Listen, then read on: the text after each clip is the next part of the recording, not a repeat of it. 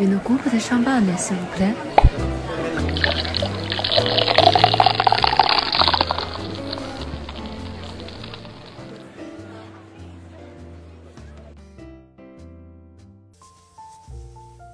喜马拉雅的听众朋友们，大家好，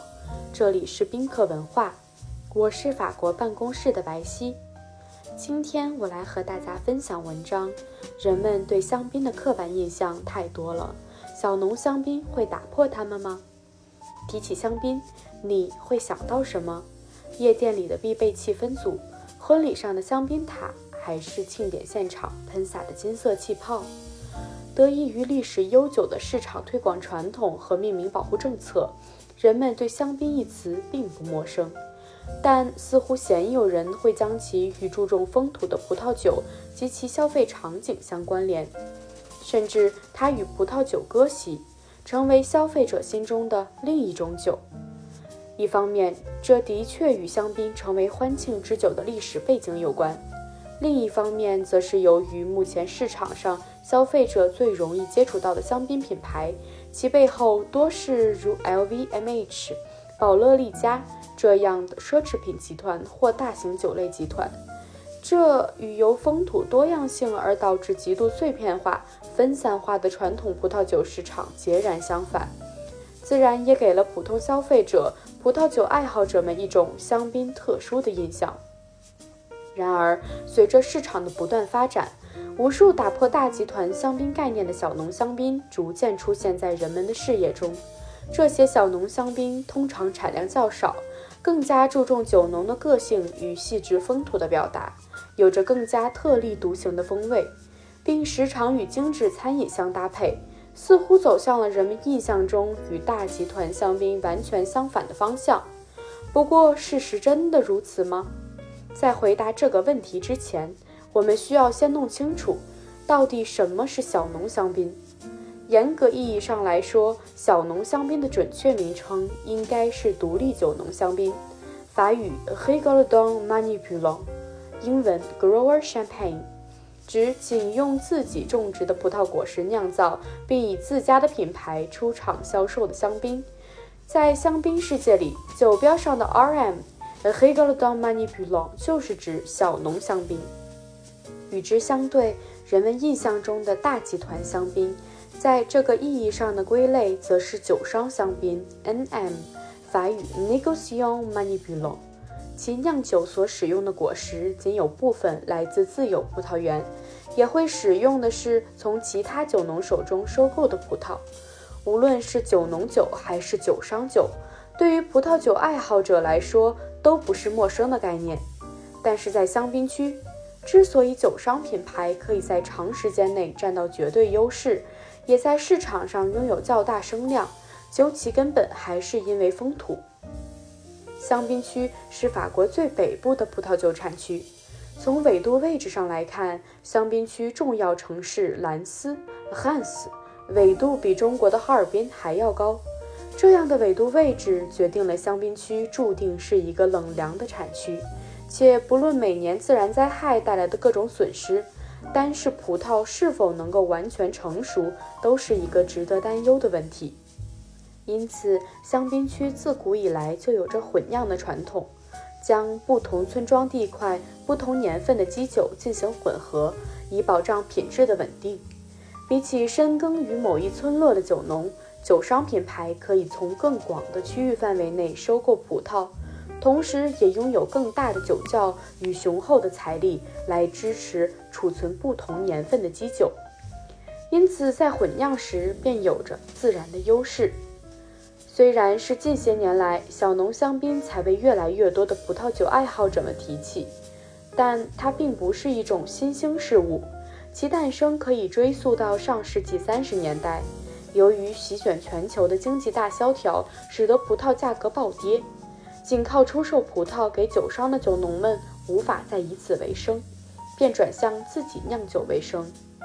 然而，当二战结束之后，独立酒农的发展却引发了人们的担忧。受限于酒农的资金与技术，独立酒农的香槟品质并不稳定，而忙着酿造自家葡萄的酒农们也会让酒商的葡萄供应量变得难以保障。于是，在一九五九年，酒商与酒农们签订了第一份行业合同，确保酒商的葡萄收购价格与其成品香槟的平均售价挂钩。葡萄收购价为香槟平均售价的百分之二十八，同时要求酒商必须连续八年从签订合同的酒农手中购买葡萄。表面上看，这份行业协定的签署似乎抑制了独立酒农的发展，但从长远来看，它却十分重要。一方面，它通过保障果实的供应，稳定了酒商品牌的发展。使香槟区可以源源不断地生产优质、稳定的香槟酒。另一方面，它使得酒农们有了稳定且丰厚的收入保障，无需再通过酿酒来平衡成本、补贴收益。当基本的温饱问题被解决，接下来依然耕耘在小而美的酒农香槟中的人们，便是更加热忱的风土捍卫者。近十年来，小农香槟在全世界的葡萄酒爱好者中越发受到追捧。以香槟市场相对成熟的美国为例，2011至2015年，小农香槟的进口量增长了百分之三十三以上。不少米其林星级餐厅中，酒单上小农香槟的数量种类也在以肉眼可见的速度增多。在纽约著名米其林三星法餐厅 Beck's 的酒单上。杯卖三款香槟中，小农香槟占到两席，而整瓶出售的香槟中，小农香槟的占比也接近一半。其中，小农酒庄阿格帕特香槟阿格哈巴黑费斯有多达六个年份，甚至可以与传统的知名大厂唐培里农 Don b e r i g n o n 路易王妃香槟 Louis Roederer 抗衡。如今一瓶难求的色洛斯香槟，Jacques Solos 的单一元系列 g o l e x i n de G，皮埃尔皮特香槟，Pierre Bedeck MK 系列及传奇单一元香槟雪地龙，Le c h a d i l l o n 也同样可以在酒单上找到。回看国内市场，小农香槟的风潮也清晰可见。在国际葡萄酒拍卖市场中，十年来，色洛斯香槟、皮埃尔皮特香槟。阿格帕特香槟、魔爵香槟、马盖等知名小农酒庄的成交量一直在增长。曾经，这些小农香槟的买家一度以欧美客户为主，现在也有越来越多中国买家的身影。从餐饮渠道来看，亚洲唯一的侍酒师大师 M.S. 吕阳曾预判勃艮第与香槟将是中国葡萄酒市场的新热点。如今来看，这样的热点依然是正在进行时，小农香槟也是其中重要一环。二零一零年，吕阳使用色洛斯香槟 Jacques Solos 配餐参加侍酒师大师比赛时，大部分裁判都没有听说过。而在今年上半年，色洛斯香槟首次将配额划分给中国市场，仅仅几十瓶的配额已经被无数米其林与黑珍珠餐厅的侍酒师们视若珍宝。如今，小农香槟的热潮说到底是与其个性分不开的。与大部分消费者熟知的大厂香槟的经典口味不同，个性可以说是小农香槟最重要的标签之一。自上世纪九十年代以来，香槟酒庄愈发注重以优化葡萄园的管理来提升酒的质量，而不仅仅是通过酿造过程弥补葡萄本身可能有的缺陷。在这个过程中，独立酒农们可以用更具特色、更加实验性的方式管理葡萄园，并将其理念和哲学融会贯通至整个种植酿造流程，形成完整的个人风格表达。更重要的是，独立酒农们通常较少做混酿，反而热衷于针定特定年份、特定地块，甚至单一葡萄园进行创作。自然使得这些香槟更加有趣，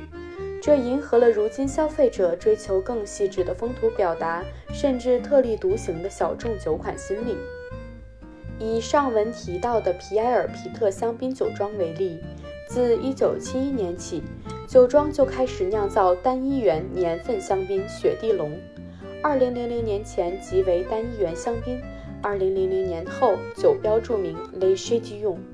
这片位于香槟区白丘 g o t de Blanc 特级村，奥热尔河畔勒梅尼 （Le Mesnil-sur-Oger） 单一园拥有香槟区最为标志的富含白垩纪剑石的石灰岩土壤。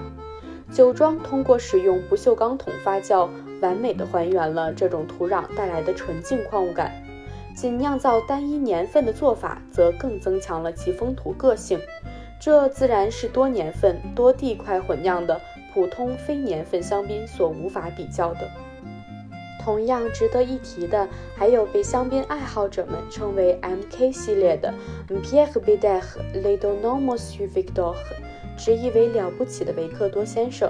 这个系列是皮埃尔皮特香槟现任庄主 Rodolphe Bidère 为自己喜欢绘画的儿子 Victor 酿制的。Victor 自幼热爱绘画，尤其喜欢日本艺术家村上隆。他借用村上隆标志性的笔触和风格，重新演绎了梵高的向日葵、蒙克的呐喊、德拉克洛瓦的自由领导人民等世界名画。父亲为了鼓励儿子的创作，便专门酿造了以 Victor 和画作为酒标的系列限量款香槟。尽管艺术酒标在葡萄酒世界里从来不是新鲜事，但这样的故事和创作总是会让人获得一些超越酒本身的享受。毕竟，少了风土背景与个性的葡萄酒不过是普通的果味酒精而已。从种植、酿造到品牌运营，乍看上去，独立酒农香槟都走向了传统大厂的对立面，这难免催生出了新的鄙视链。似乎在餐厅里点上一杯小众的独立酒农香槟，才是更加时髦且懂行的选择。事实上，这种优越感并没有什么道理。香槟的优劣不能仅凭 RM 或是 NM 的标签就简单定夺。无论是大厂还是小农，他们都有各自的优势和劣势。从最普通、产量最大的无年份混酿香槟来看，大厂显然拥有绝对的优势。更广的收购渠道保证了果实的基本质量。更大的酒窖和雄厚的财力能够支撑更充足的陈年基酒储备，比如库克香槟，库格陈年基酒比例甚至能达到百分之六十。在其中混酿的不同年份、地块，更会影响到最终酒液的复杂度。比如凯歌香槟 v e v c l i g o 的入门款黄牌香槟，就混酿了来自五十至六十个不同酒庄，最老的储存酒历史长达二十年。与之相对，酒农们自身拥有的地块面积和数量都比较小，存酒量也很难与大厂比较，所以在调配时可选择的空间也就相应较小。同时，酒窖空间大小的另一个重要影响就是香槟的出厂时间。比如，现在你已经可以找到2015年甚至2017年份的小农香槟，而对于大厂来说，宝灵爵香槟。bolanger 在市面上能找到的最新年份是二零一二年，沙龙贝尔香槟 Bigar Salomon 是二零零九年，而库克香槟则是二零零六年。另外，更加不能忽视的是，无论是酿制单一园香槟，使用特殊葡萄品种，采取特殊的酿造方式，这些都不只是独立酒农的特权。比如香槟区历史最为悠久的一块著名葡萄园——歌雪园 （Clos des Gras），其拥有者就是酒商品牌菲利宝纳酒庄 （Philibona）。从1935年起，酒庄就已经开始出品歌雪园的单一年份香槟了。近年来，香槟区三大葡萄品种之一的莫尼耶愈发受到欢迎，而这股风潮同样离不开大厂们的助推。库克香槟在其基础款混酿香槟中就有一部分的莫尼耶葡萄，且通常至少陈年十年才会出厂，这就打破了莫尼耶葡萄不具备陈年潜力的传言。当酒农们纷纷推出百分之百莫尼耶葡萄的香槟时，大厂也并非在风潮中固守不前，比如沙龙贝尔酒庄也同样推出了百分之百莫尼耶葡萄酿制的 Le Rendezvous。至于在酿造方式上进行新的尝试，最早创造出类似西班牙雪莉酒陈年方式的多年份混合法概念 MV。Multiple v a n t a g e 的，就是酒商品牌亨利吉罗酒庄 o n h e g i h o 的庄主 Claude Gihou。酒庄还热衷于新的发酵容器的试验，比如其入门款桃红香槟就采用了小型双耳尖底赤陶罐。在风土探索上，亨利吉罗酒庄也同样是先行者。比如还原其所在特级村艾伊阿伊风土的阿尔贡香槟阿赫贡呢，使用的就是来自阿尔贡森林的橡木制作的橡木桶。因此，无论从哪个角度来看，都很难定夺小农香槟与大厂香槟的高下。说到底，二者只是香槟区独特风土的不同表达罢了。混酿揭示了这片土地上的冷凉底色，而单一源与单一年份，则是人之意志在不对抗自然的条件下的彰显。而且，以近几年香槟区发展的趋势来看，小农与酒商的界限也正在模糊。即使是独立酒农，也会选择从其他酒农手中收购一部分葡萄，来满足自家一些特殊酒款的酿造。如果回到最初的问题，小农香槟打破人们对香槟的刻板印象了吗？答案是肯定的。无法在夜店或庆典现场喷洒的小农香槟，让人们重新注意到了香槟作为葡萄酒的存在。跟随个性与风土的线索继续深入，很快就会发现，香槟作为欢庆之酒，背后还有着迷人的故事与复杂的风味。本次关于小农香槟的分享就到这里啦。感谢您的收听，我们下次再见吧，拜拜。